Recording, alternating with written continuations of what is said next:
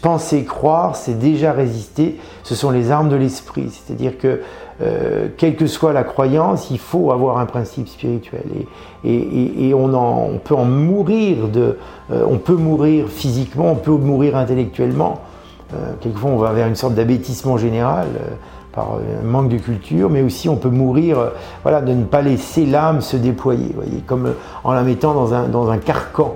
Et, du coup, ces questionnements spirituels qu'a tout homme, il faut, et c'est le rôle des aumôniers, euh, qu'on leur laisse la liberté de se les poser et, d'essayer d'y répondre. Bienvenue dans Défense Zone, le podcast qui traite des questions de défense et de sécurité à travers des entretiens avec des experts du secteur. Dans le cadre de notre mini-série exclusive sur la mission Jeanne d'Arc 2022, nous avons profité de notre passage à bord pour échanger également avec l'aumônier militaire catholique Arnaud. On parlera avec lui du rôle des padrés, embarqués notamment dans, la mission, dans les missions de la Marine nationale et plus largement au sein de l'armée française. Nous vous souhaitons une bonne écoute. Bonjour padré, est-ce que vous pouvez vous présenter? Bonjour monsieur, donc je suis le père Arnaud, aumônier militaire euh, euh, dans la marine, donc de la force d'action navale à Toulon. Euh, j'ai été ordonné prêtre il y a bientôt dix ans. Euh, je suis né en 1968 et avant d'être euh, aumônier militaire, j'étais euh, professeur éducateur à Paris, au collège Stanislas. Déjà officier de, réserve et je suis rentré assez tard au, séminaire pour le, diocèse aux armées françaises. Vous êtes fait ordonner pour rentrer dans les armées Alors voilà, j'ai été ordonné par l'évêque aux armées françaises il y a 9 ans. Donc j'ai été formé euh, au séminaire de Paris, mais pour le diocèse aux armées. Donc je suis incardiné au diocèse aux armées comme aumônier et donc euh, aumônier militaire. D'accord. C'est la norme ou, dans, dans l'aumônerie militaire, on a plus de gens qui étaient d'abord euh, dans le culte et qui ensuite basculaient dans le culte militaire? Alors il y a plusieurs cas de figure. Il y en a là, les plus jeunes, certains sont au séminaire, comme moi j'ai pu le faire il y a 10 ans, 9 ans. Euh, mais d'autres sont déjà prêtres et sont prêtés quelquefois par leur diocèse pour différentes raisons. Et donc, euh, euh, restent un certain temps comme aumônier militaire, puis après retournent dans leur diocèse d'origine. Donc il y a tous les cas de figure. D'accord. Pourquoi avoir choisi cette, cette, cette carrière?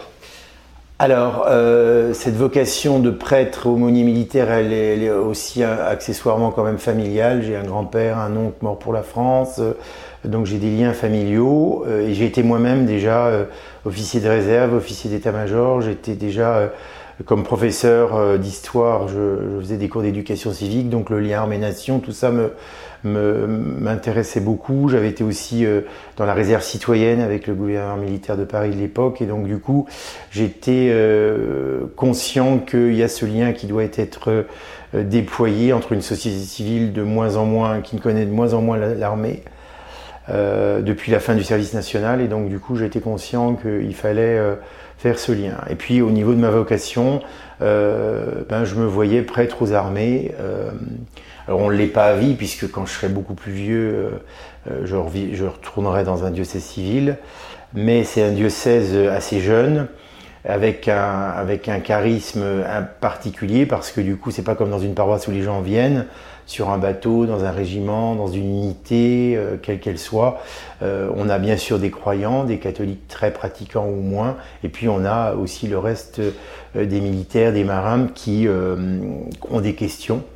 Hein, le rôle de l'aumônier militaire, du prêtre. Alors je, rappelle que il y a des aumôniers militaires qui peuvent être civils, des hommes et femmes donc laïcs ou, ou diacres.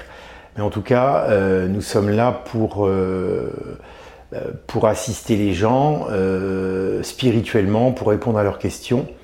Le triptyque, on y reviendra certainement, corps, esprit et âme. L'aspect spirituel est important, même pour un non-croyant. les questions de l'âme, les questions de transcendance se posent, même pour un jeune, même dans une société très déchristianisée, où il y a une sorte de, de mise en...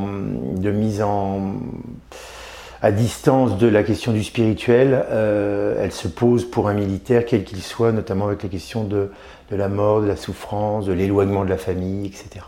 Vous, êtes aumônier militaire au sein de la Marine nationale ou, c'est interarmé Vous pouvez basculer demain dans, l'armée de l'air, changer de, de maillot? Oui, alors c'est un peu ça, comme on change un peu de maillot, puisque moi, dans ma carrière d'aumônier, j'ai été aumônier de l'hôpital militaire de Percy, notamment pendant la l'Afghanistan, mais j'ai été aussi après aumônier dans l'armée de terre, je me suis occupé de sentinelle, j'étais directeur du pèlerinage militaire international, j'étais dans des unités autour de Paris, dans la Légion, donc dans des unités très différentes. Donc l'aumônier, euh, dans sa carrière, il peut changer de, tenue, bien sûr à la demande de l'évêque, euh, de l'aumônier en chef du culte catholique, en lien aussi avec les autorités militaires. Et donc après mon temps euh, à Paris comme directeur euh, du, PMI, j'avais demandé à pouvoir bouger et donc on m'a proposé, euh, mes autorités m'ont proposé de, descendre à Toulon pour euh, la force d'action navale. Donc c'était un autre rapport aux choses et au temps. Après c'est toujours des hommes et des femmes avec des grades différents, des, âges différents, des, cultures différentes. Hein. Dans l'armée il y a tous les milieux sociaux, toutes les origines, toutes les couleurs de peau. et du coup, l'aumônier est là pour tous. Il a rang d'officier, mais il est là pour tous. Et donc c'est ce qui est assez beau parce que euh, il est bien évident que peut-être que je ne vais convertir personne, mais j'aurais pu être là, euh, euh, je suis là présent comme les autres aumôniers au service de, de l'humain. pendant une des missions assez récentes, par exemple un des marins du bateau a perdu son petit garçon, euh, eh bien, même si la famille n'était pas euh, croyante, pratiquante, eh bien, nous avons pu euh, prier ensemble avec, quand il est reparti, nous avons, j'ai dit une messe où des gens même non pratiquants sont venus parce qu'ils avaient besoin de se réunir pour, pour être proches, pour prier ou pour même par amitié pour, pour cette famille qui était endeuillée. Et donc du coup, euh, mais je répète souvent que l'aumônier n'est pas là que pour les morts, ni pour les malades, ni pour les blessés seulement.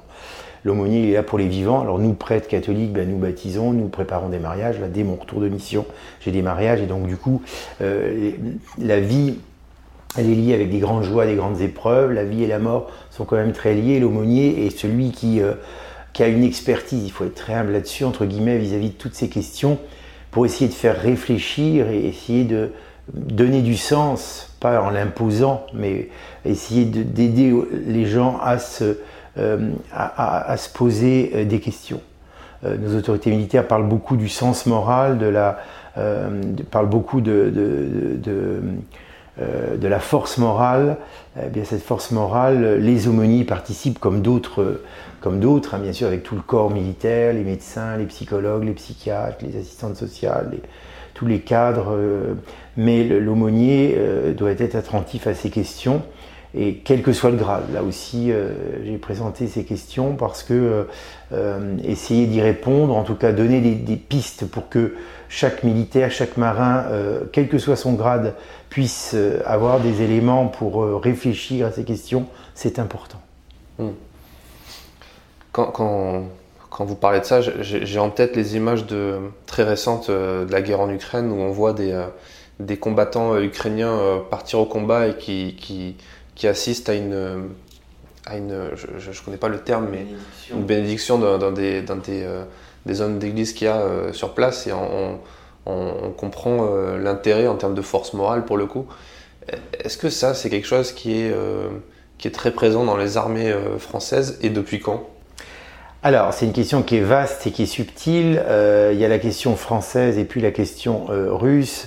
Euh, il y a la relation spirituelle qui est, qui est, quand même différente. Nous, il y a la question de la laïcité qui a été, qui fait partie de l'histoire de France depuis la Révolution. Il y a eu une séparation du spirituel et du temporel avec la Révolution, le, la séparation de l'Église et de l'État. Les aumôniers militaires bénéficient, je rappelle qu'il y a les quatre cultes, catholiques, protestants, israélites et musulmans nous bénéficions de cette laïcité qui n'a pas toujours été bienveillante vis-à-vis notamment du catholicisme, qui sépare très clairement le spirituel du temporel, le politique du religieux. en Russie, de par l'histoire, comme la Russie n'a jamais été une démocratie, il y a une confusion qui peut poser question pour un homme, un Français, sur cette confusion. Mais c'est vrai que les Russes, j'ai en tête un témoignage récent d'une autorité, n'hésitent pas à parler publiquement de cette force morale, religieuse, de cette foi orthodoxe, avec toutes les complexités que ça comporte. Hein. Euh, et du coup, euh, on le dit plus sciemment. Dans l'armée française, il y a beaucoup plus de pudeur, on en parle beaucoup moins. Euh, mais nous nous battons, nous aumôniers, quel que soit notre culte, pour dire voilà, on est un corps qu'on développe, qu'on déploie, un esprit, une intelligence qu'il faut cultiver, affiner, mais aussi un principe spirituel. Et les aumôniers ont, un rôle à jouer à leur place, un petit peu comme au rugby. Euh, c'est pas le commandement, mais l'aumônier, euh, les aumôniers, euh, quel que soit leur culte, ont cette expertise, hein, je l'ai déjà dit tout à l'heure, mais en tout cas cette vis-à-vis du spirituel. Quand vous allez en opération extérieure, en mission, même là, les missions que nous pouvons faire dans la marine, quand nous allons, nous faisons une escale à Beyrouth, au Moyen-Orient, en Grèce, en, en, Afrique. Je dis souvent aux marins, aux soldats, puisqu'on a des missions où il y a aussi des terriens, eh bien, euh, on va rencontrer des gens qui sont soit chrétiens, soit musulmans, éventuellement juifs, mais euh, ils ont une religion, ils n'ont pas peur de le dire, souvent ils en parlent très facilement.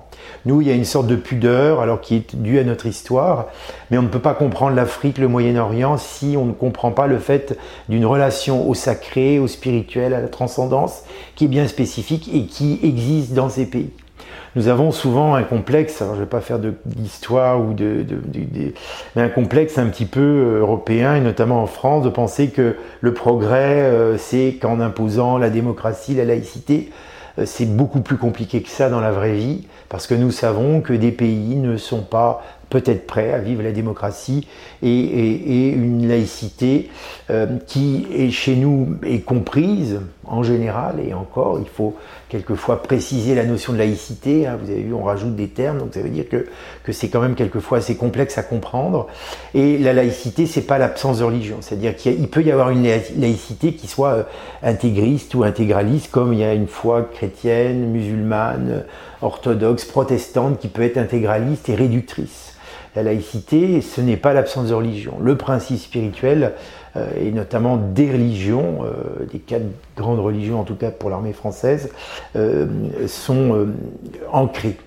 Je rappelle que encore récemment, l'année dernière, le SEMA a, comment, a, voulu un document officiel qui parle de la, vraiment, véritablement euh, du fonctionnement des aumôneries avec le principe spirituel, mais aussi de conseil au commandement. Hein. Donc du coup, c'est pas du tout euh, euh, une idée des religions, c'est que les autorités militaires, comme, comme dans d'autres entités qui sont fermées, les prisons, les, les, les, les écoles, ont souhaité qu'il y ait des hommes, des femmes qui puissent accompagner les militaires dans ce qu'ils ont à vivre, notamment quand c'est dur. Toutes les missions ne sont pas dures, mais euh, on peut penser que même l'éloignement de sa famille, quand on est en mission pendant trois mois, cinq mois, eh bien, euh, de ses proches, eh bien, c'est une épreuve euh, qu'il faut essayer de, dépasser. Donc, le but étant d'essayer de, voilà, d'être celui ou celle qui est là, qui va écouter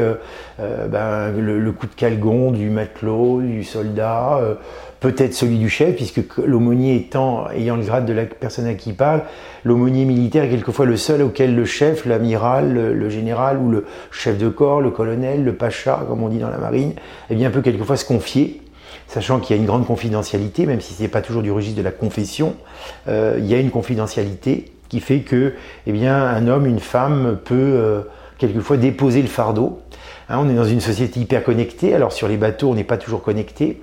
Donc il y a une sorte de sevrage qui fait que même si euh, les marins peuvent appeler très facilement leur famille, ce qui n'était pas le cas avant, eh bien quelquefois ils ont besoin de, déposer le fardeau, qui est d'être loin, d'être fatigué, d'être là, d'être, d'être, euh, voilà, de, quelquefois il y, a une, il y, a une, pesanteur des jours, hein, euh, il y a une certaine régularité, hein, c'est, j'ai envie de dire c'est presque monacal. Hein, les jours se ressemblent. il y a quelquefois des samedis inversés, etc. Mais les jours se ressemblent. Alors il y a l'opérationnel, il y a des journées plus denses que d'autres, mais euh, voilà, il y a le système d'écart dans la marine qui fait que euh, pour les jeunes ou pour les moins jeunes, beaucoup euh, eh bien, ont un rythme qui est quand même assez. donc ils ont besoin de, un peu de sas. alors il peut y avoir bien sûr le carré, d'avoir un temps de convivialité, mais il peut y avoir aussi le fait de, de pouvoir euh, parler euh, d'une manière très gratuite avec l'aumônier qui ne note pas. Et l'aumônier est noté comme un officier, mais euh, il n'y a pas de notation, il n'y a pas de compte rendu. Alors nous faisons un compte rendu de fin de mission, comme tout militaire, comme tout officier, moi mon évêque, mais je ne donne pas le détail des gens que j'ai rencontrés. Quelquefois, c'est pour un baptême, quelquefois j'ai eu la question l'autre fois de savoir est-ce que l'Église euh, qu'est-ce que pense l'Église du tatouage, qui est une question euh, qui est de plus en plus répandue. Enfin, le tatouage est de plus en plus répandu, mais certains se posent la question. Et donc, comme aumônier, euh, ancien aumônier d'hôpital militaire avec des grands blessés, j'ai essayé de donner un éclairage de ma position, qui n'est pas, voilà, les grandes religions musulmanes et israélites euh, condamne plutôt le tatouage. L'Église n'a pas écrit de texte dessus, mais elle demande de respecter son corps. Et donc quelque part, euh, euh, voilà, mon corps, ben, est-ce qu'il m'appartient? C'est des questions. On peut aider les gens à se poser les questions. Je ne vais pas répondre à la place du jeune ou de moins jeune mais je peux essayer de lui donner des pistes de réflexion. C'est ça qui est important. Parce qu'on est dans un monde de plus en plus connecté. Sur le bateau, on l'est beaucoup moins. Je pense que vous vous en rendez compte. Euh, et qui même pour moi qui suis un homme de 50 ans, bah, quelquefois c'est gênant de ne pas pouvoir euh, voir mon WhatsApp, mais pour un jeune de 20 ans, encore, ça l'est encore plus. Et puis il y a quelquefois, dans un grand bateau, ça peut être aussi une forme de... On peut être esselé. Donc euh, il faut aussi être attentif à celui qui va être esselé, celui qui va peut-être très vite être une sorte de bouc émissaire dans un bateau, dans les plus petits bateaux, puisque là en deux ans j'ai fait quand même cinq bateaux très différents voilà, quelquefois très vite, vous voyez, le groupe peut se transformer en meute. Alors, euh, l'aumônier peut être une, sorte de sentinelle euh, d'attention, hein, de lui take care, prendre soin de l'autre. Euh, du coup, quel que soit le grade. Bien sûr, l'attention particulière des aumôniers, c'est notamment avec les plus humbles, les moins gradés, les plus jeunes. Euh, la, petite matelote qui, euh, voilà, dans un milieu assez masculin. Euh, voilà, tout ça, c'est l'attention, mais en lien bien sûr avec le service médical, avec le responsable mixité, avec les présidents de catégorie. Rien ne se fait tout seul. Mais voilà, le travail du psychologue, c'est pas celui de l'aumônier. Hein. Comme je disais récemment, nous on essaye aussi, nous, moi comme prêtre catholique, de mettre une, une question d'espérance ça ne veut pas dire que je pense qu'on est chez les bisounours, mais de relativiser, euh, par exemple, la situation internationale que nous vivons. Nos, anciens ont vécu des, crises, des guerres.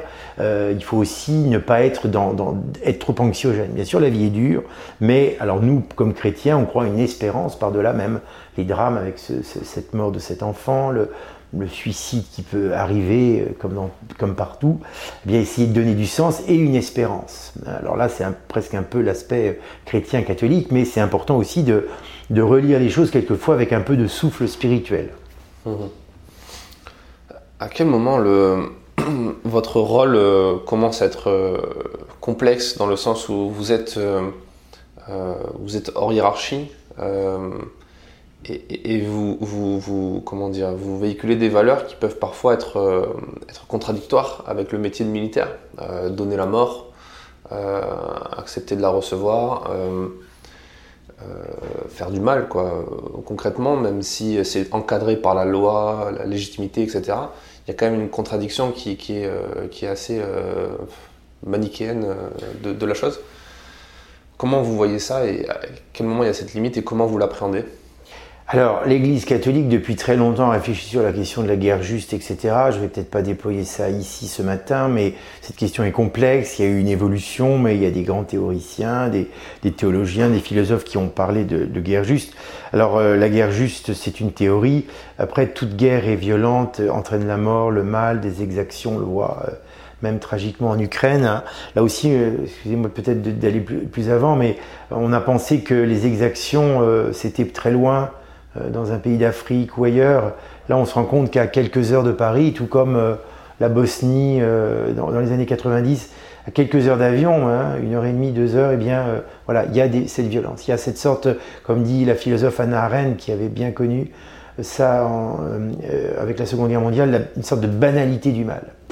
un soldat peut donner la mort, peut la recevoir. Ça, c'est aucun autre métier ne fait ça. Donc ça donne une, ça fait se poser des questions à un jeune de 18 ans que celui qui est, euh, je ne sais pas quoi, euh, qui fait un autre métier, tout à fait respectable au demeurant, se pose pas de la même manière. Euh, la mort donnée, la mort reçue, sur ordre de l'autorité civile, puisque je rappelle que le militaire ne décide pas de tuer par lui-même, ce qui n'empêche pas qu'il a sa responsabilité personnelle, mais il, donne, il, y a, des procédures très précises d'autorisation de, donner la mort ou de et de la recevoir, ou d'être blessé, d'être handicapé à vie. Hein. Je pense à de nombreux blessés que j'ai pu accompagner physiquement, psychologiquement, et aussi des blessures, euh, on parle de blessures invisibles. Il y a les zones grises des combats, hein, euh, le, bien, il y a le bien, il y a le mal. Euh, après, quelquefois, c'est compliqué. Hein. la, vie du, soldat est compliquée. C'est pour ça qu'en amont, il faut essayer que l'aumônier facilite le positionnement des questions. Oui, nous sommes en hiérarchie, mais comme officier, nous sommes notés. Nous sommes en hiérarchie, donc ça nous donne une sorte de, distance. Il faut trouver la juste distance pour essayer de parler de cette question. Et c'est pour ça que je me bats pour essayer d'en parler. Bon, bah là, j'ai pu faire une, conférence avec l'aumônier protestant sur la force morale. Euh, on a parlé de ces questions. Là, j'essaye d'en parler euh, à, des moins gradés pour que euh, chacun, en ajustant notre discours, eh bien, nous puissions aider les gens à se poser des questions. La mort est occultée dans notre société. La société fragilise beaucoup. Un, jeune de, la guerre de 14, il était plus rustique physiquement, il n'avait pas besoin de faire du crossfit. Et puis, euh, il avait veillé le grand-père, la grand-mère euh, dans la ferme ou dans le château, quel que soit le milieu euh, familial, on veillait les morts. Il y avait le deuil, on, arrêtait les, horloges, on recouvait les... les... C'était des détails matériels, il y avait le grand deuil, le demi-deuil, mais il y avait tout un travail d'accompagnement. A fortiori, la question du Covid a fait que beaucoup de familles n'ont pas pu accompagner leurs défunts. Et la mort est cachée, la mort est occultée. Et donc, quand la mort d'un soldat de 20 ans arrive comme ça, pense à ceux en Afghanistan ou ailleurs, eh bien c'est très choquant. Bien sûr, la mort d'un jeune est toujours choquante. Après, cette mort, elle se fait au combat. Euh, il y a du sens, même a un chagrin immense pour les familles. Et j'ai accompagné des mises en bière de, euh, voilà, de l'adieu au visage quand on, avant de fermer le cercueil. J'ai plein de visages de soldats, euh, mais aussi de familles, d'épouses, de mamans, de frères. Euh, c'est des moments excessivement denses où nous sommes là vraiment dans l'intimité parce que les familles, souvent avant la prière finale, nous demandent de rester. Quelquefois, j'ai vu une fermeture de cercueil où j'étais le seul, la famille ne voulait pas rester tellement c'était dur. Mais on me disait, euh, Padré, euh, restez là parce que vous l'accompagnez. Et là, c'est bien sûr euh, des, moments intenses et euh, les aumôniers savent ce que c'est que la mort. Alors bien sûr, on ne la connaît pas encore personnellement. On a pu accompagner, moi-même j'ai accompagné mes deux parents qui sont décédés il y a une dizaine d'années, euh, mais nous sommes mortels. Et l'aumônier n'est pas là pour faire peur, mais pour rappeler aussi le sens de la vie, de la mort, et la mort et la vie sont liés à la messe catholique, eh bien, on prie pour les vivants et pour les morts. Il y a un échange spirituel euh, entre les vivants et les défunts, qui n'est pas morbide, comme certaines cultures de mort le préconisent. Nous, nous sommes dans l'espérance chrétienne de la résurrection. Alors, bien sûr, il faut y croire, et que ça n'empêche pas qu'on peut avoir des doutes. Hein. Vous avez des grands croyants qui, euh, qui ont de la peine quand ils enterrent un proche et qui, qui ont des doutes. Mais ça, c'est le mystère de la foi.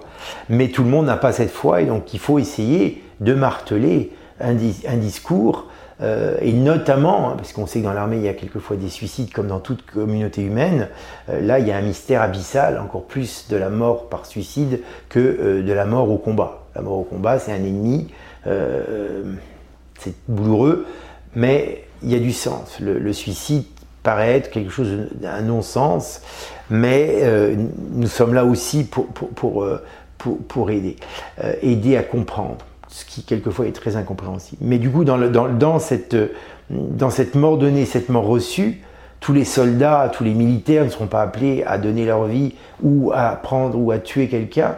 Mais il y a toujours, hein, on parle de combat de haute intensité en ce moment, nos autorités en parlent, je ne révèle rien.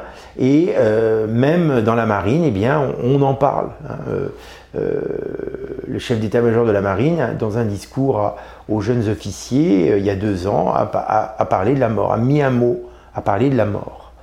C'est important de mettre des mots sur ce qu'on a à vivre, même la mort. La mort est dure, mais il faut en parler.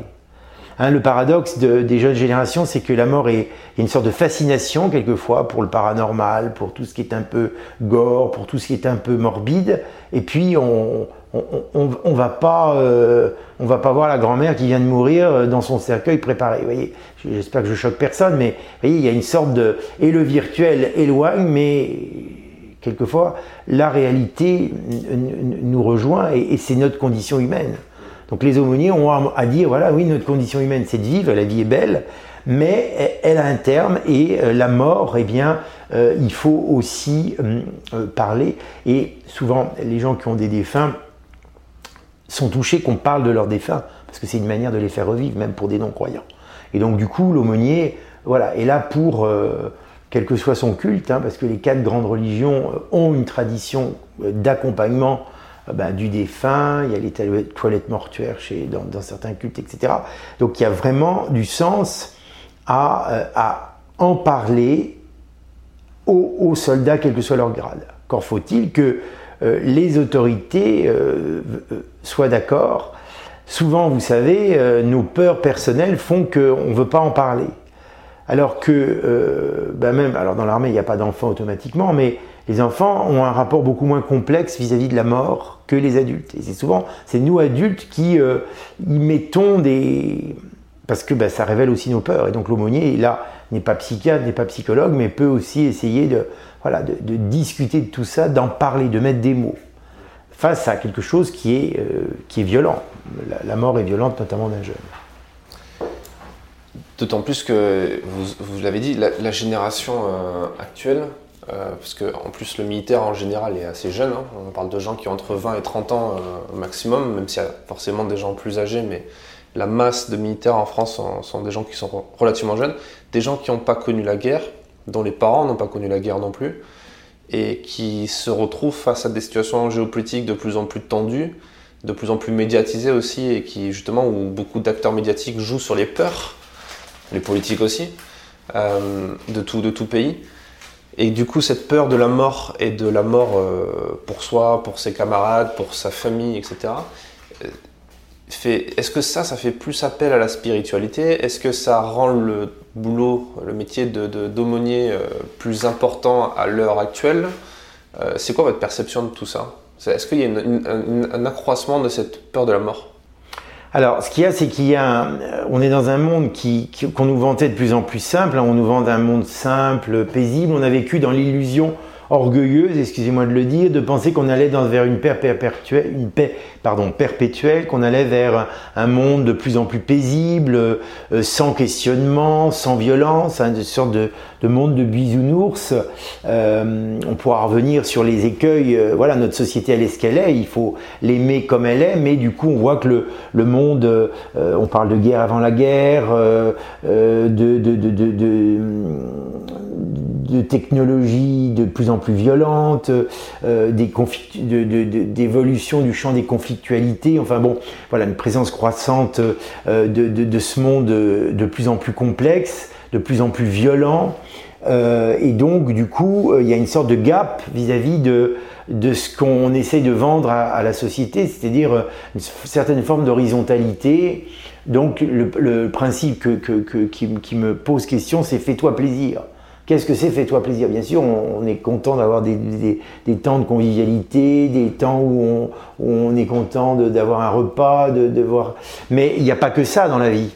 Et donc, du coup, euh, notre monde euh, qui a été un moment bipolaire maintenant est devenu tripolaire. Il y a euh, voilà, il y a le bien, il y a le mal, tout ça s'entremêle. Et donc un jeune, un jeune qui euh, qui vit en 2022, il, est, euh, il dans une culture du bien-être, où il y a une sorte de culte du corps, euh, une culte du corps, une sorte de, de tout se vaut, où on infantilise les adultes, où, il y a une sorte de perte du goût de l'effort, tant intellectuel que physique. c'est très bien dit par Nicolas Zeller dans Corps et âme. C'est un médecin de défense spéciale qui a écrit, il a un chapitre sur Narcisse Antrilly et du coup, il, voit bien, mais même pas que pour les militaires, ce rapport au corps qui est quand même assez étonnant. Il y a un refus de la souffrance, du deuil et de la mort, on, l'a dit tout à l'heure, hein, avec quelquefois des délires. Je suis désolé, on manipule l'homme, on parle d'intelligence artificielle, de, soldats augmentés, etc. C'est pas sans poser des questions éthiques et déontologiques. Euh, mais d'un autre côté, il y a une tentation du renoncement, hein, c'est pas moi qui l'invente.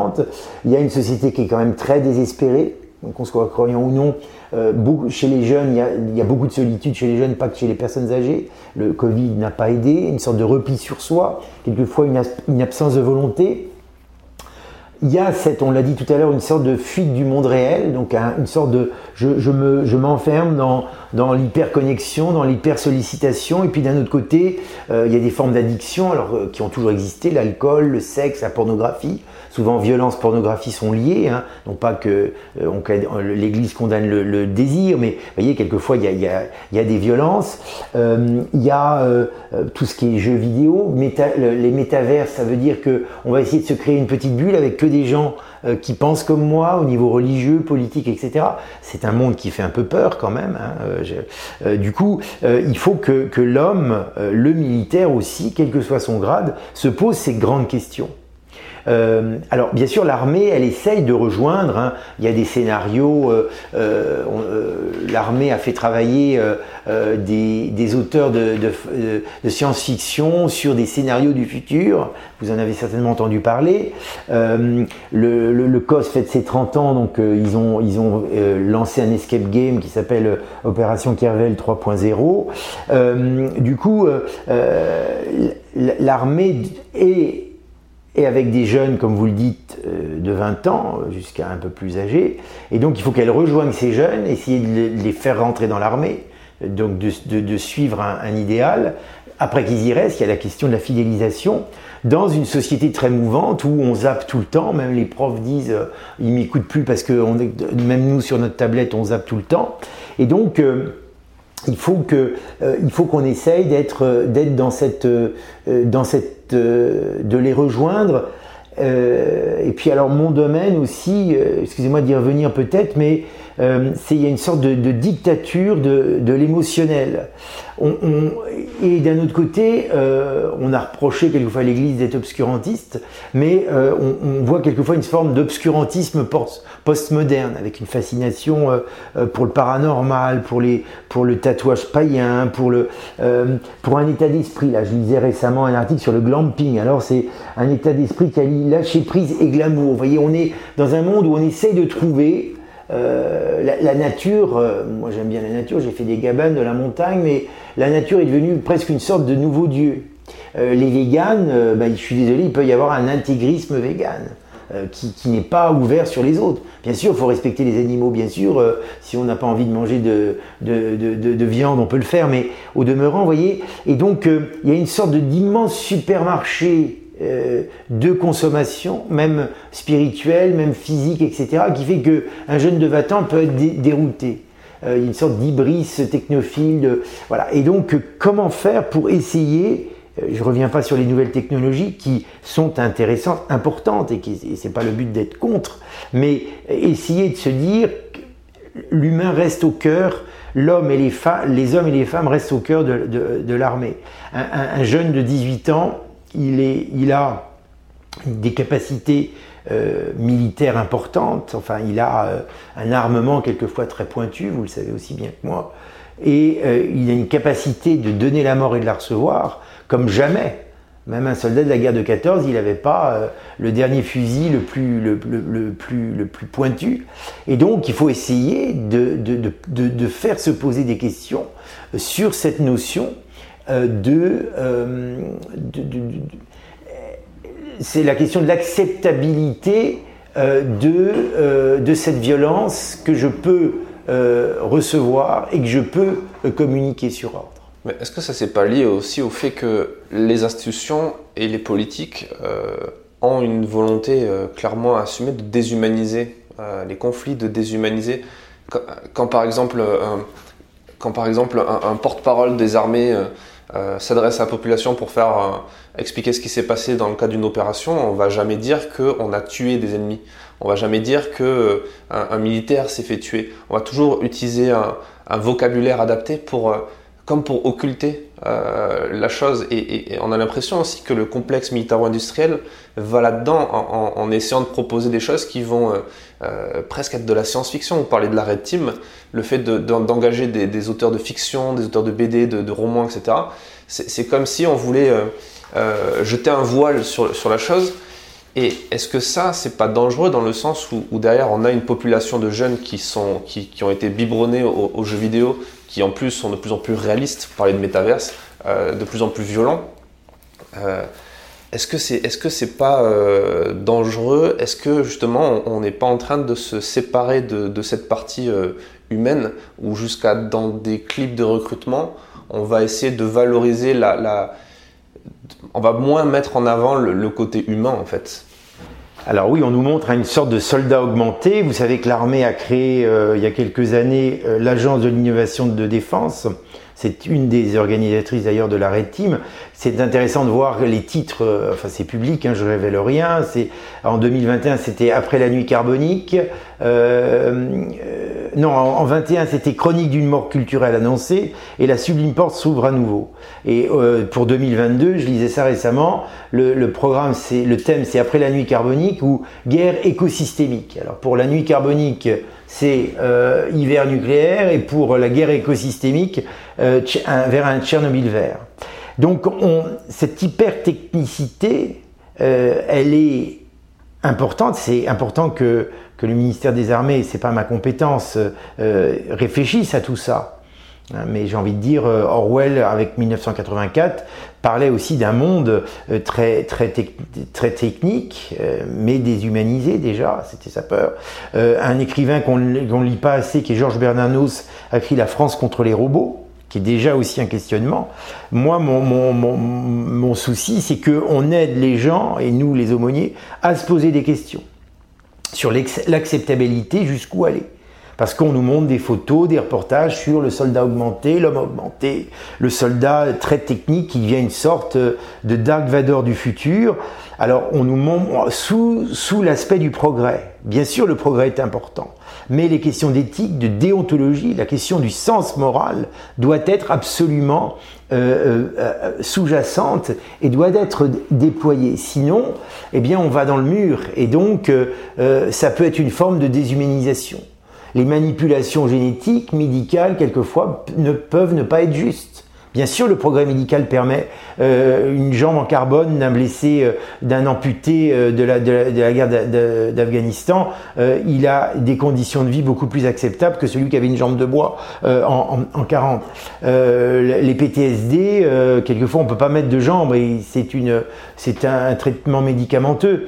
le dernier livre de Céline qui vient d'être paraître, qui s'appelle Guerre, montre ce, rapport avec une sorte de forme de PTSD, de violence terrible après une blessure.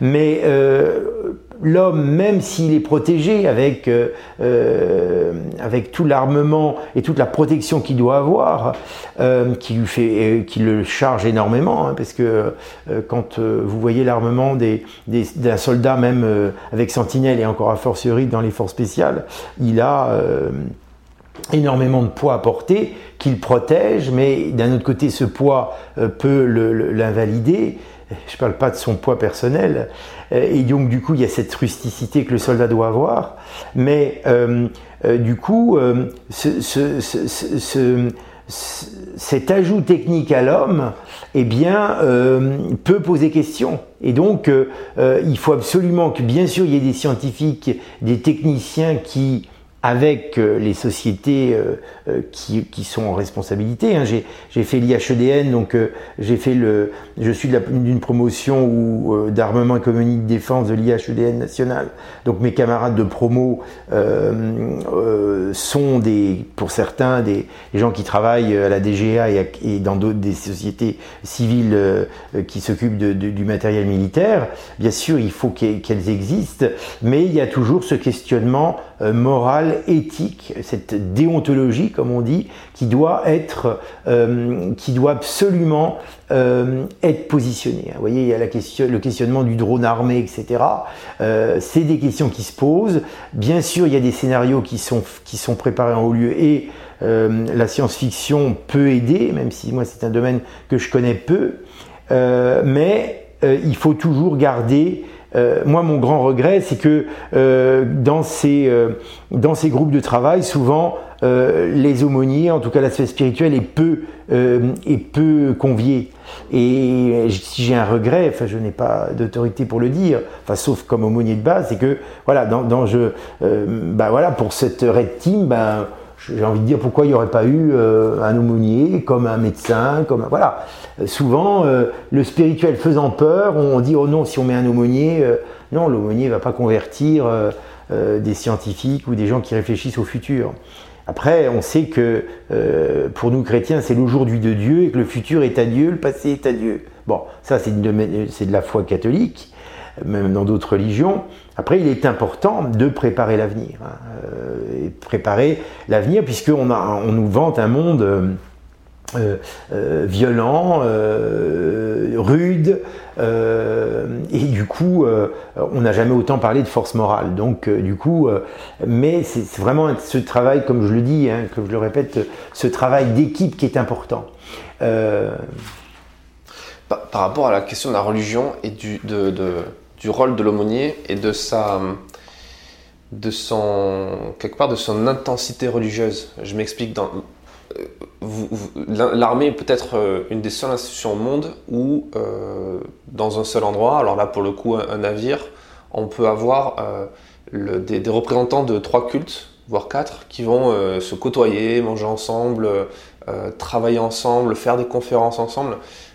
quelque chose qui semble complètement aberrant quand on regarde euh, le reste du monde en fait, où on parle de, encore en 2022 de guerre de religion, de conflits euh, euh, lancés, débutés à cause de motifs religieux, où il y a des populations qui souffrent et qui sont, qui sont décimées pour ces questions-là encore aujourd'hui. Le, côté militaire, est-ce que ça n'enlève pas de l'intensité de, de, la religion dans le sens où on vous briderait un petit peu sur la question justement du prosélytisme, sur euh, la, radicalité euh, avec toute la neutralité de ce terme. Euh, comment vous voyez ça? Est-ce qu'un bon aumônier militaire, justement, doit être capable, à la différence d'un aumônier civil, de, ne pas aller dans le prosélytisme, de devoir réfréner un peu de temps en temps ses convictions? C'est une question qui est vaste, c'est-à-dire que l'aumônier, il est visible, il a, chaque, religion a un grade bien précis. Notre appellation commune, c'est Monsieur l'aumônier. Pour l'aumônier catholique, là aussi, c'est union sans confusion, ça peut être padré. Il y a des aumôniers d'autres cultes qui se font appeler padré. Moi, je répète toujours, voilà, euh, mon père ou padré, c'est pour l'aumônier catholique et l'aumônier protestant dit justement que lui, il, a six enfants à la maison et qu'on n'a pas besoin de l'appeler mon père. Euh, puisque je rappelle que les aumôniers, les prêtres catholiques ne sont pas mariés, mais qu'il peut y avoir, alors rarement en OPEX ou en embarquement, des hommes mariés ou femmes mariées. Euh, mais du coup, l'aumônier euh, euh, est véritablement là pour tous. il, il est là pour tous dans son culte, c'est-à-dire que moi j'interviens en tant que prêtre catholique, mais je suis, s'il n'y a pas d'aumônier musulman, s'il n'y a pas d'aumônier israélite, j'essaie de répondre. Donc ça, c'est une question de culture générale. On n'en a pas trop parlé, mais euh, je pense que la culture générale est importante, quel que soit le, euh, le domaine de compétence, et que l'aumônier doit avoir une culture religieuse qui lui permette de pouvoir répondre, notamment sur, sur la question du jeûne chez les musulmans, la cache-route pour les juifs, etc. Mais c'est union sans confusion, c'est-à-dire que voilà, la messe, c'est pas le culte protestant. C'est-à-dire que c'est pas, certains voudraient qu'il y ait une sorte de, de l'aumônerie en général comme aux États-Unis où il y a régulièrement, ça change, un aumônier d'un culte qui devient aumônier en chef. Nous, il y a quatre aumôniers en chef. Et donc, il y a union sans confusion. On n'est pas d'accord sur tout. Sur les questions de début et de fin de vie, souvent les grandes religions sont d'accord. Respect de la vie, euh, du, de l'embryon jusqu'au grand vieillard. Euh, voilà, toutes ces questions sont importantes. Mais du coup, il y a union sans confusion. Je suis prêtre catholique, et ça je le dis, mais je ne force jamais les consciences, parce que là, ça ne serait pas juste. Euh, on est dans un milieu clos, même s'il y a des escales sur un bateau. Donc, moi, je, en tant que prêtre catholique, je fais une sorte de grand écart continuel. Il y a un gap parce que j'ai des gens très très pratiquants, voire quelquefois très traditionnalistes, des gens très peu pratiquants. Et donc, mon but à la messe, c'est d'essayer de nourrir et le très pratiquant et celui qui va venir même qu'une fois à la messe, mais qui va être demandeur et qui peut-être ne reviendra pas. Donc le but étant que les gens viennent à la messe, mais il n'y a pas que la messe, c'est d'essayer d'expliquer. Quelquefois, certains veulent une Bible. on leur explique que voilà, la lecture de la Bible, c'est compliqué. Donc, moi, souvent, je conseille de commencer par un évangile. Bon, les protestants euh, euh, lisent beaucoup la Bible, mais c'est pas facile de lire la Bible, donc il faut donner des clés de lecture. Et donc, chaque culte a quand même son ouverture. Du coup, le fait, ce n'est pas d'être prosélyte, hein, hein, notamment, il y a une grande peur, c'est euh, ben, d'une radicalisation de certains. Bon, voilà, il peut y avoir chez certains une tentation à se radicaliser, mais quelle que soit la religion l'aumônier, il ne peut pas être complètement neutre parce qu'il est de son culte, mais il doit être là pour tous. C'est-à-dire que j'estime que j'ai pas à être le petit abbé d'une petite coterie bien pensante. Je suis là, je suis l'aumônier de tout le bateau. Moi, j'ai fait toute la mission. Hein, donc là, pendant cinq mois, il y a eu euh, pendant le ramadan un aumônier musulman. Là, il y a eu en dernière partie de mission l'aumônier protestant. Mais quand j'étais seul aumônier à bord, j'estimais que, mais même encore maintenant, voilà, euh, euh, il y a une salle de réunion, les musulmans ont leur, heure de prière. Une fois, ils m'ont dit, bah, vous pouvez rester, c'est là où j'utilise l'ordinateur. Vous voyez, c'est un détail bassement matériel. Bah, j'estime que voilà, ils m'auraient laissé euh, travailler sur mon ordinateur. Hein, j'étais pas en train de jouer pendant leur prière, mais j'estime que mon, le respect, c'est de, sortir pour les laisser prier tranquillement tout comme moi dans la chapelle. Voilà. Euh, mais du coup, vous voyez, c'est ça aussi la, tension, mais c'est aussi une forme de culture, de savoir. moi, j'ai beaucoup voyagé au Moyen-Orient, donc je sais euh, les, codes, euh, voilà. c'est important. Et d'éduquer. Donc là, on vient à la pédagogie aussi, expliquer, éduquer. quand je, tournais voir les soldats de l'opération Sentinelle après les attentats, il fallait quelquefois expliquer pourquoi chez, dans certaines synagogues, euh, ils pouvaient pas faire euh, réchauffer leur asquette dans un four micro-ondes parce que c'était très codifié. Donc euh, voilà, essayer d'expliquer pourquoi ils attendaient des heures devant euh, tel lieu de culte, parce qu'il y avait telle fête donc qui était plus longue, etc. essayer d'expliquer, de, de, de, de, faire œuvre de pédagogie. Ça, c'est ce qui manque peut-être beaucoup parce que on sait que quand quelqu'un a un minimum de culture religieuse, historique, littéraire, ben, le rapport au monde est quand même pas toujours plus simple, mais on peut y mettre des mots. Et donc euh, euh, le but étant aussi de faire œuvre de pédagogie. Hein, c'est le, euh, je reviens au livre de Lyotel, le rôle social de l'officier. Ben, L'aumônier a aussi un rôle social. et l'officier, il, il, a à éduquer, il a être pédagogue. Euh, je répète souvent, dès qu'on a un grade, on, doit obéir bien sûr à son supérieur, mais on a des ordres à donner, donc il faut, il faut, euh, voilà, euh, il y a la question de l'obéissance, de, de, la hiérarchie. J'ai envie de dire dans l'armée, c'est clair parce qu'il y a des grades visibles, donc souvent quand on pense qu'un jeune me dit ah mais je vais aller dans le civil, c'est formidable. Je dis oui, moi je connais bien le civil, mais quelquefois c'est beaucoup plus sournois que dans l'armée où on sait que, que tel grade va, va donner un ordre, voilà. Du coup, il y a une société qui est assez réglée dans la dans la dans l'armée qui fait que il peut y avoir le risque quelquefois de, déresponsabiliser certains. Et donc l'aumônier aussi est là pour, dire, euh, voilà, je, crois aussi à, l'éducation, à, à l'étude. Euh, là, pendant euh, cette mission, on a pu, enfin je ne sais pas si vous allez me poser la question, mais j'en parle, parler d'université avec le nom du bateau, c'était que chacun qui a une expertise puissent donner des cours, euh, échanger euh, auprès de plus jeunes pour qu'ils s'ils veulent passer des concours. Je rappelle que l'armée, euh, c'est un, c'est quand même aussi un, ascenseur social et que quelqu'un qui est matelot, là nous avons eu pendant la mission une autorité qui est devenue amiral et qui a commencé matelot. Alors c'est pas tout, tout le monde, tout le monde ne devient pas amiral, mais l'armée est un, un ascenseur social pour qui veut bien passer des examens, des concours. Et donc ça, ça se base par voilà, euh, euh, les, conseils de méthodologie que j'ai pu donner, c'est lire un article d'un journal, euh, surligner, se poser des questions, tiens, se dire, tiens, cette notion-là est importante, etc. Donc le but, vous voyez, moi qui ai travaillé sur l'histoire des aumôniers, euh, sous la Restauration, ils, étaient responsables de la bibliothèque, donc il y avait quelques livres, et l'aumônier donnait des livres à lire. Alors à l'époque, on lisait des livres, moins maintenant. Aidait aussi à rédiger ou à écrire, pour ceux qui ne savaient pas écrire. Donc vous voyez, il y a une valeur aussi euh, très humaine, mais on, est dans l'humain, aussi de, développement intellectuel. Je ne parle pas d'un intellectualisme universitaire, mais simplement de, lire un article, de se poser des questions sur, sur, des, sur, sur la vie, quelquefois tout simplement. Tout, ça, tout ça évolue à une échelle de temps assez grande, parce que quand on creuse un petit peu dans l'histoire de, euh, du catholicisme et du protestantisme, des guerres de religion. Sans rentrer dans le détail, le, ce que vous dites là n'aurait pas été euh, du tout. Euh, ça aurait été plus le, ce qu'auraient dit des, des, des, des Luthères ou des, des, protestants qui, qui, justement voulaient que la que l'Église libère en fait la connaissance auprès des gens et c'est ce qui a fait le conflit que les protestants pouvaient avoir une lecture de la Bible qui n'était pas conditionnée par l'interprétation de l'Église catholique. Bon, ça c'est de l'histoire, mais en tout cas, ce que, ce que, là où je veux en venir, c'est est-ce que euh, il y a une réflexion euh, qui est menée au sein de l'aumônerie militaire euh, catholique, par exemple, sur et, en lien ou pas d'ailleurs avec le Vatican sur la perception de la religion ou de, de l'application dans la, dans la vie dans la vie réelle, la vie temporelle. Alors ce que je voulais dire déjà, c'est que l'exégèse, donc l'étude du texte sacré, elle existe depuis les pères de l'Église, chez les premiers chrétiens, etc. Donc il y a déjà une exégèse. C'est vrai que les protestants l'ont beaucoup développée et qu'avant le Concile Vatican II, un catholique euh, de base lisait très peu la Bible, il n'y avait que certaines lectures qui étaient lues à la messe et on ne lisait pas la Bible.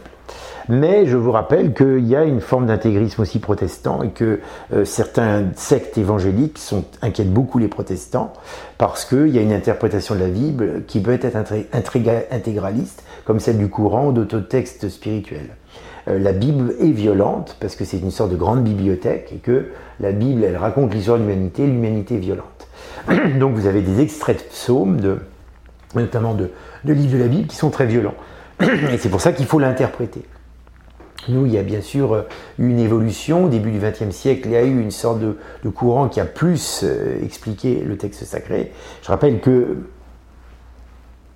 pour le Coran, il y a peu d'exégètes et c'est ce qui pose question, hein, puisque euh, le texte ne peut, pas être discuté, alors que chez les chrétiens, eh bien, on essaie d'expliciter. Alors, il y a plusieurs théories, mais au moins, bon, c'est compliqué. Mais le, christianisme fait de l'exégèse et les catholiques aussi. Alors, vous me parliez de la réflexion que peut avoir. Alors, moi, je réfléchis beaucoup à, cette postmodernité, euh, notamment à bord, parce que je suis confronté quand même à des questions euh, quelquefois très, euh, très hum, complexes, enfin, comme tout prêtre, comme tout aumônier.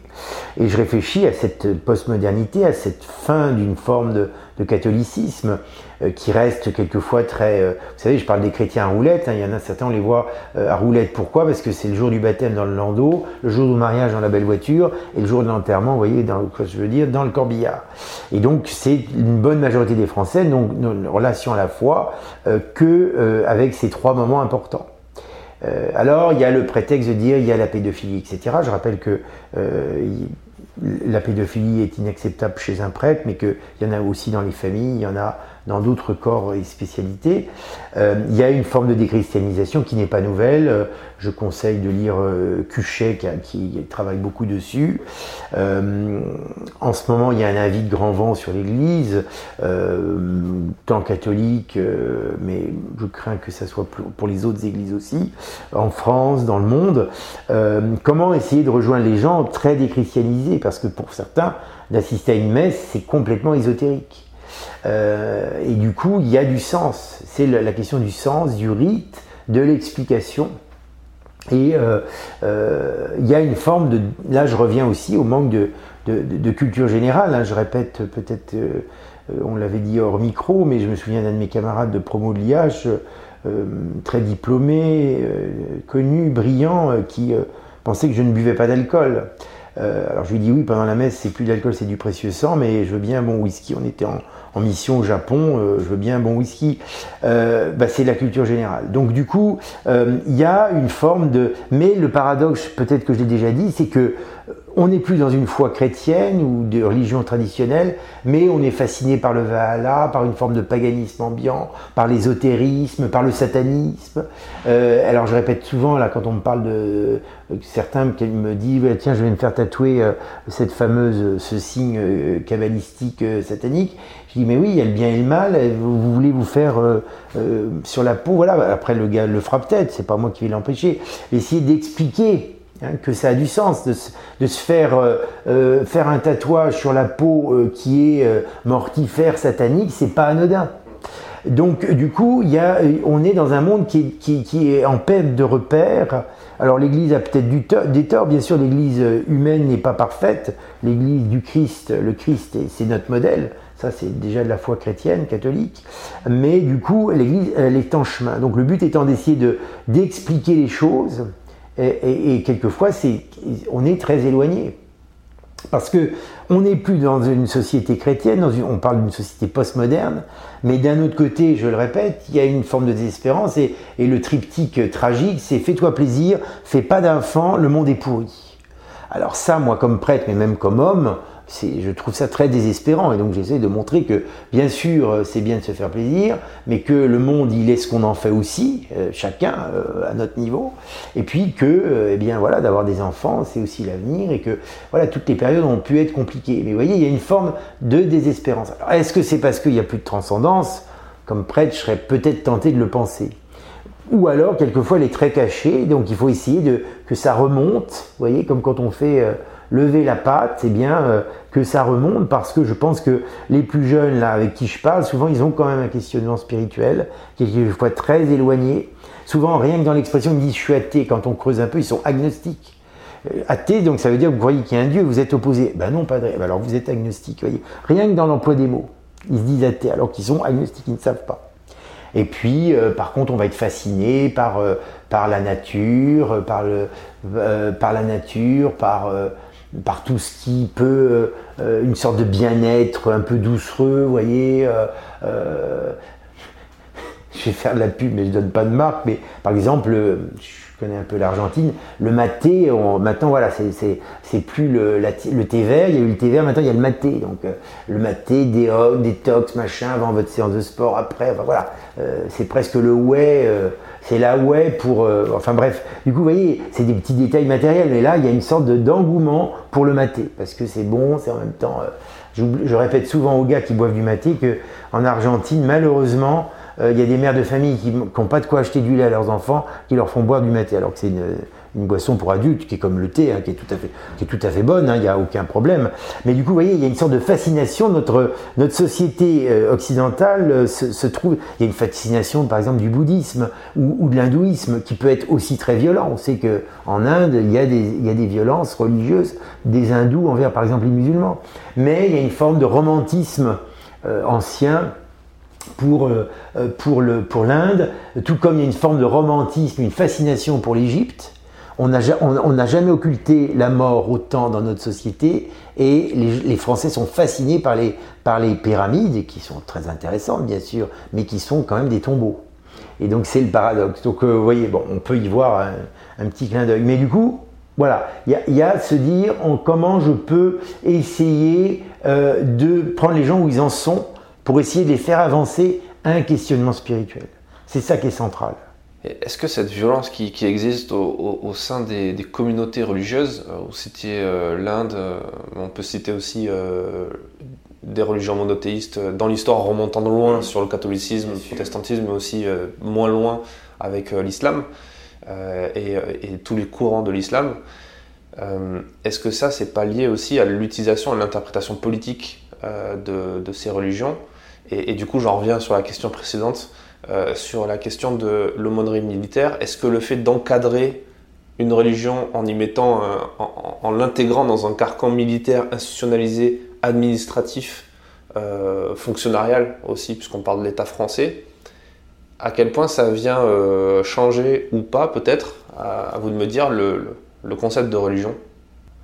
Alors, il y a deux questions. Je vais répondre à la deuxième, vous me répéterez la première c'est normal qu'il y ait un encadrement, c'est-à-dire que chez nous, catholiques, il y a un clergé qui a ses limites, mais qui est formé. Moi, je rappelle que j'ai fait 7 ans de séminaire, en plus des études que j'avais fait avant.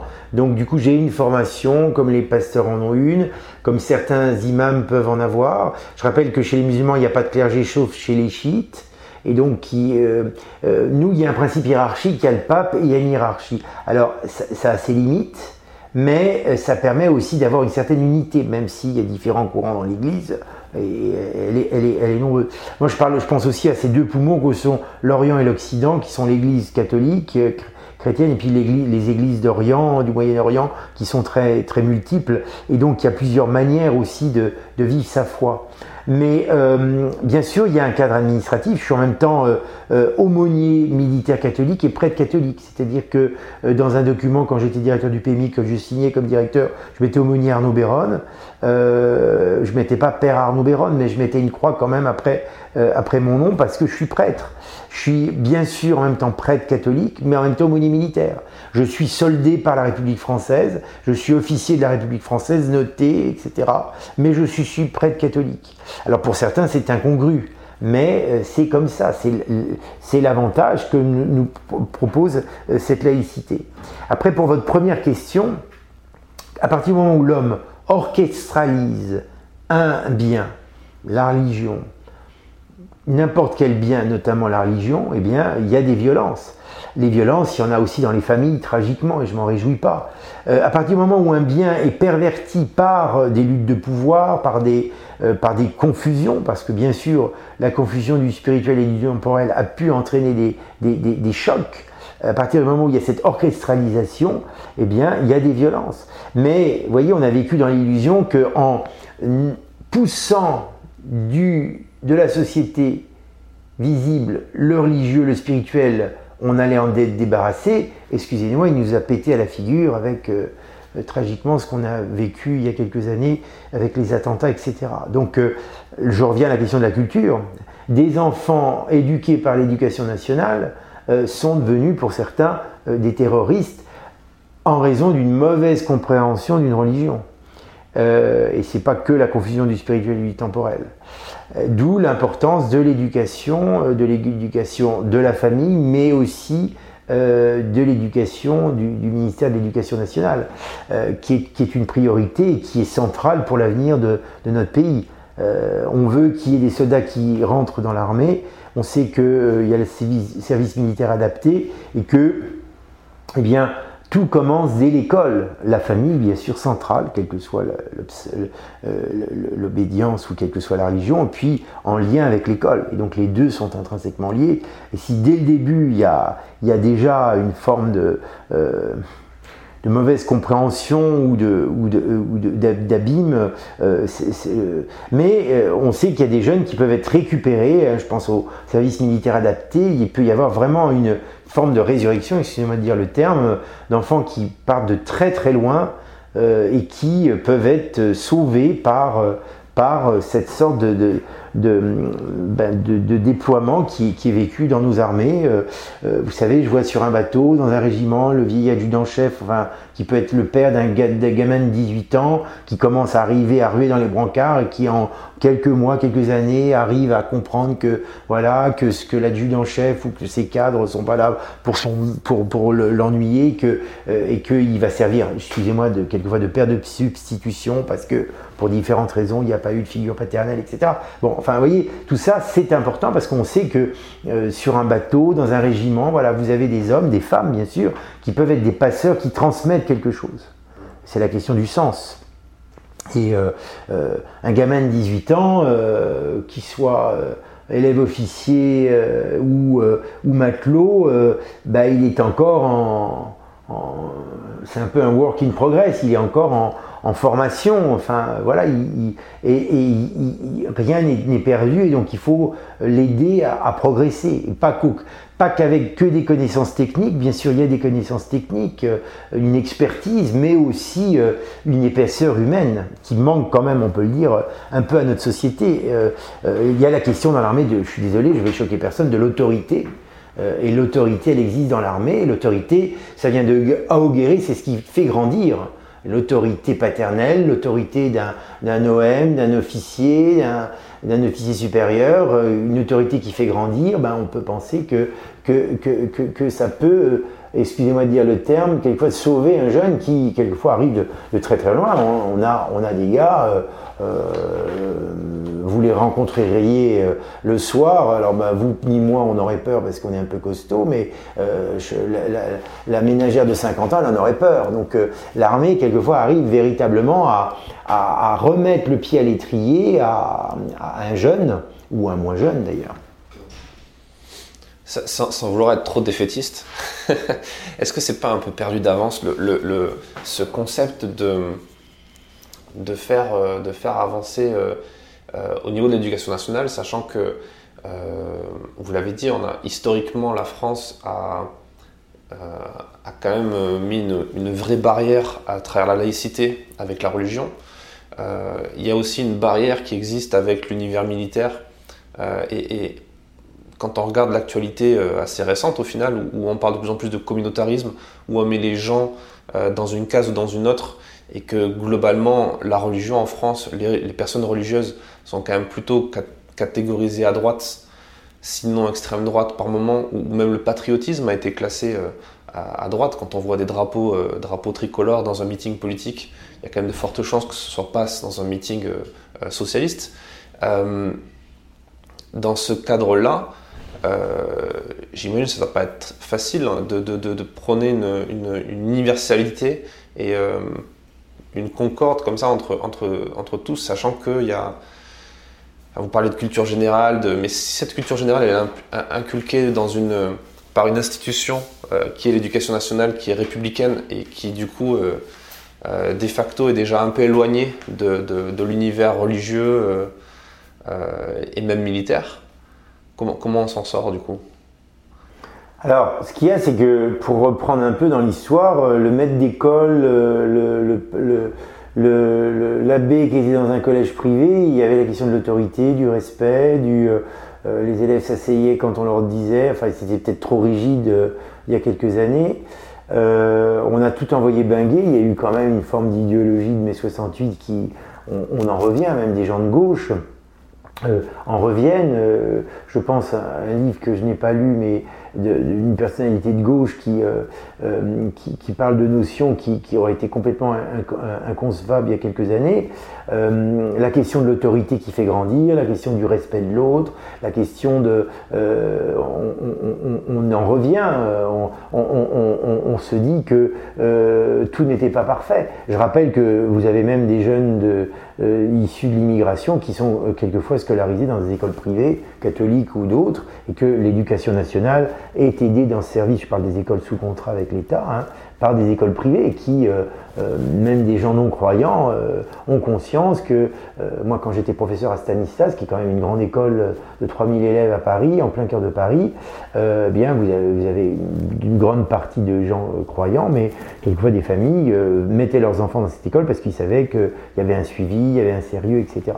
Non pas qu'il n'y ait pas de sérieux dans l'éducation nationale, hein, mais euh, voilà, il y avait une, présence d'éducateurs qui permettent euh, quelquefois de, servir, et quelquefois même, même dans les milieux favorisés, de, de, juguler une forme d'absence ou de, euh, des parents. Je suis là pour accuser personne, mais quelquefois on sait que des parents, même dans des milieux favorisés, n'éduquent plus. Éduquer, c'est savoir dire non. Et on a tous connu, enfin vous êtes plus jeune que moi, mais nos parents qui nous ont dit à un moment non, qui nous ont peut-être punis, on, l'a eu mauvaise sur le moment, mais euh, on sait que c'était ça qui nous a fait grandir. On sait que le non, c'est... Et donc dans l'armée, vous avez des jeunes qui arrivent quelquefois à qui on n'a jamais dit non qui n'ont pas appris à faire un lit, qui n'ont pas appris à, se raser tous les jours ou à se les dents. voilà, donc tout ça, quelquefois, là on est dans le rôle social de l'officier, il faut que, que, ben, le capitaine d'armes à bord, quelquefois, fasse des descentes en disant là, euh, tu changes tes draps, euh, là, non, là, il y a de la. Euh, quelquefois, ils, font, ils sont quand même un deuxième père.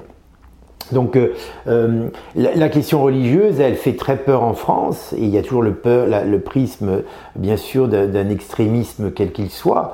Euh, mais là aussi, il faudrait quand même qu'on ait une laïcité qui soit plus bienveillante et qui comprenne que l'homme a besoin de transcendance et de spirituel. Et euh, euh, du coup, c'est important que euh, un jeune ou un moins jeune puisse se poser des questions et puisse être accompagné. Donc, dans l'armée, ça le mérite d'exister. dans les prisons, qui sont un autre lieu d'enfermement beaucoup plus rigide, il y a des aumôniers. Et donc, euh, dans les hôpitaux aussi, dans les lieux un peu spéciaux euh, de souffrance, d'épreuve, eh bien, il y a cet accompagnement. Et souvent même des gens assez laïcs le reconnaissent. Hein. Euh, euh, mais il y a une forme quelquefois de bienveillante ignorance et puis il y a une, force de, forme de, quelquefois de schizophrénie qui n'est pas une pathologie psychiatrique. Là, c'est vous avez certains militaires qui sont croyants chez eux mais qui veulent absolument pas les séparer de quoi que ce soit. Alors je dis pas qu'il faut qu'un chef euh, impose sa, religion à un subalterne, mais on peut commander en, chrétien, en musulman, voilà, en croyant en tout cas. On peut, en croyant, en ayant la question de la bienveillance, la question de, d'une juste, euh, voilà, la question de la compassion, euh, ça veut dire souffrir avec compassion. On peut être un chef qui a, compassion de ses subalternes, qui a, qui prend soin, qui est attentif, qui est en même temps exigeant pour le travail, mais attentif pour les épreuves, pour les doutes qu'ils ont, les questions qu'ils peuvent avoir. Donc c'est aussi, on revient à la question de l'humanité, et je reviens à ce triptyque corps, esprit et âme, c'est-à-dire que les trois sont liés et, euh, je conseille souvent, au-delà du livre de Zeller, le, ce livre qui est écrit à trois voix par un médecin et par un, militaire et un aumônier militaire, écrit qui s'appelle euh, la densification de l'être, et eh bien voilà, les trois sont liés, et, et sinon c'est on est un petit peu, on marche que sur une jambe. Alors trois, c'est un triptyque, mais on sait qu'un triptyque, euh, pour qu'il tienne, il faut qu'il soit déployé, et, mais les trois sont corrélatifs, c'est-à-dire corps, esprit et âme, et même si la personne n'est pas croyante, ce principe spirituel est important.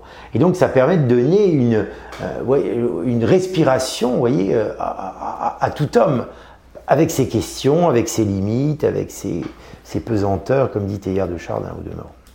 C'est quoi le conseil que vous aimeriez donner à, un jeune marin, un jeune terrien, un jeune aviateur qui, est en plein questionnement, euh, qui, qui, euh, n'a pas forcément envie de rentrer en religion, mais qui aimerait s'intéresser à ça et par quoi commencer? Alors oui, parce que tout le monde n'est pas appelé à rentrer euh, en, religion, comme vous dites, mais chacun est appelé. Bah, j'ai envie de lui dire, euh, osez euh, vous poser des questions spirituelles. les questions de l'âme, les questions spirituelles, les questions de transcendance sont importantes. Elles permettent de donner une dimension à l'homme, lui donner. On n'est pas qu'un morceau de barbac. J'espère que je vais choquer personne. On n'est pas qu'un corps qu'on développe. On n'est pas simplement qu'une une intelligence, même la plus subtile, la plus la plus mécanique. On est un cœur, une âme, vraiment un principe spirituel euh, qui euh, nous permet d'être euh, debout. Et donc, du coup, cette, oxygénation spirituelle est importante. Une, phrase de témoignage chrétien, donc c'est un journal de la Seconde Guerre mondiale. Cette citation, je la, donne souvent, c'est, mais me semble très juste, penser, croire, c'est déjà résister, ce sont les armes de l'esprit. C'est-à-dire que euh, quelle que soit la croyance, il faut avoir un principe spirituel. Et, on, peut en mourir, euh, on peut mourir physiquement, on peut mourir intellectuellement. Euh, quelquefois, on va vers une sorte d'abêtissement général par un manque de culture, mais aussi on peut mourir, voilà, de ne pas laisser l'âme se déployer, comme en la mettant dans un, dans un carcan. Et, du coup, ces questionnements spirituels qu'a tout homme, il faut, et c'est le rôle des aumôniers, qu'on leur laisse la liberté de se les poser et, d'essayer d'y répondre. Dans la liberté des consciences, bien sûr, de chacun. Et hmm. eh ben, c'est un très bon conseil.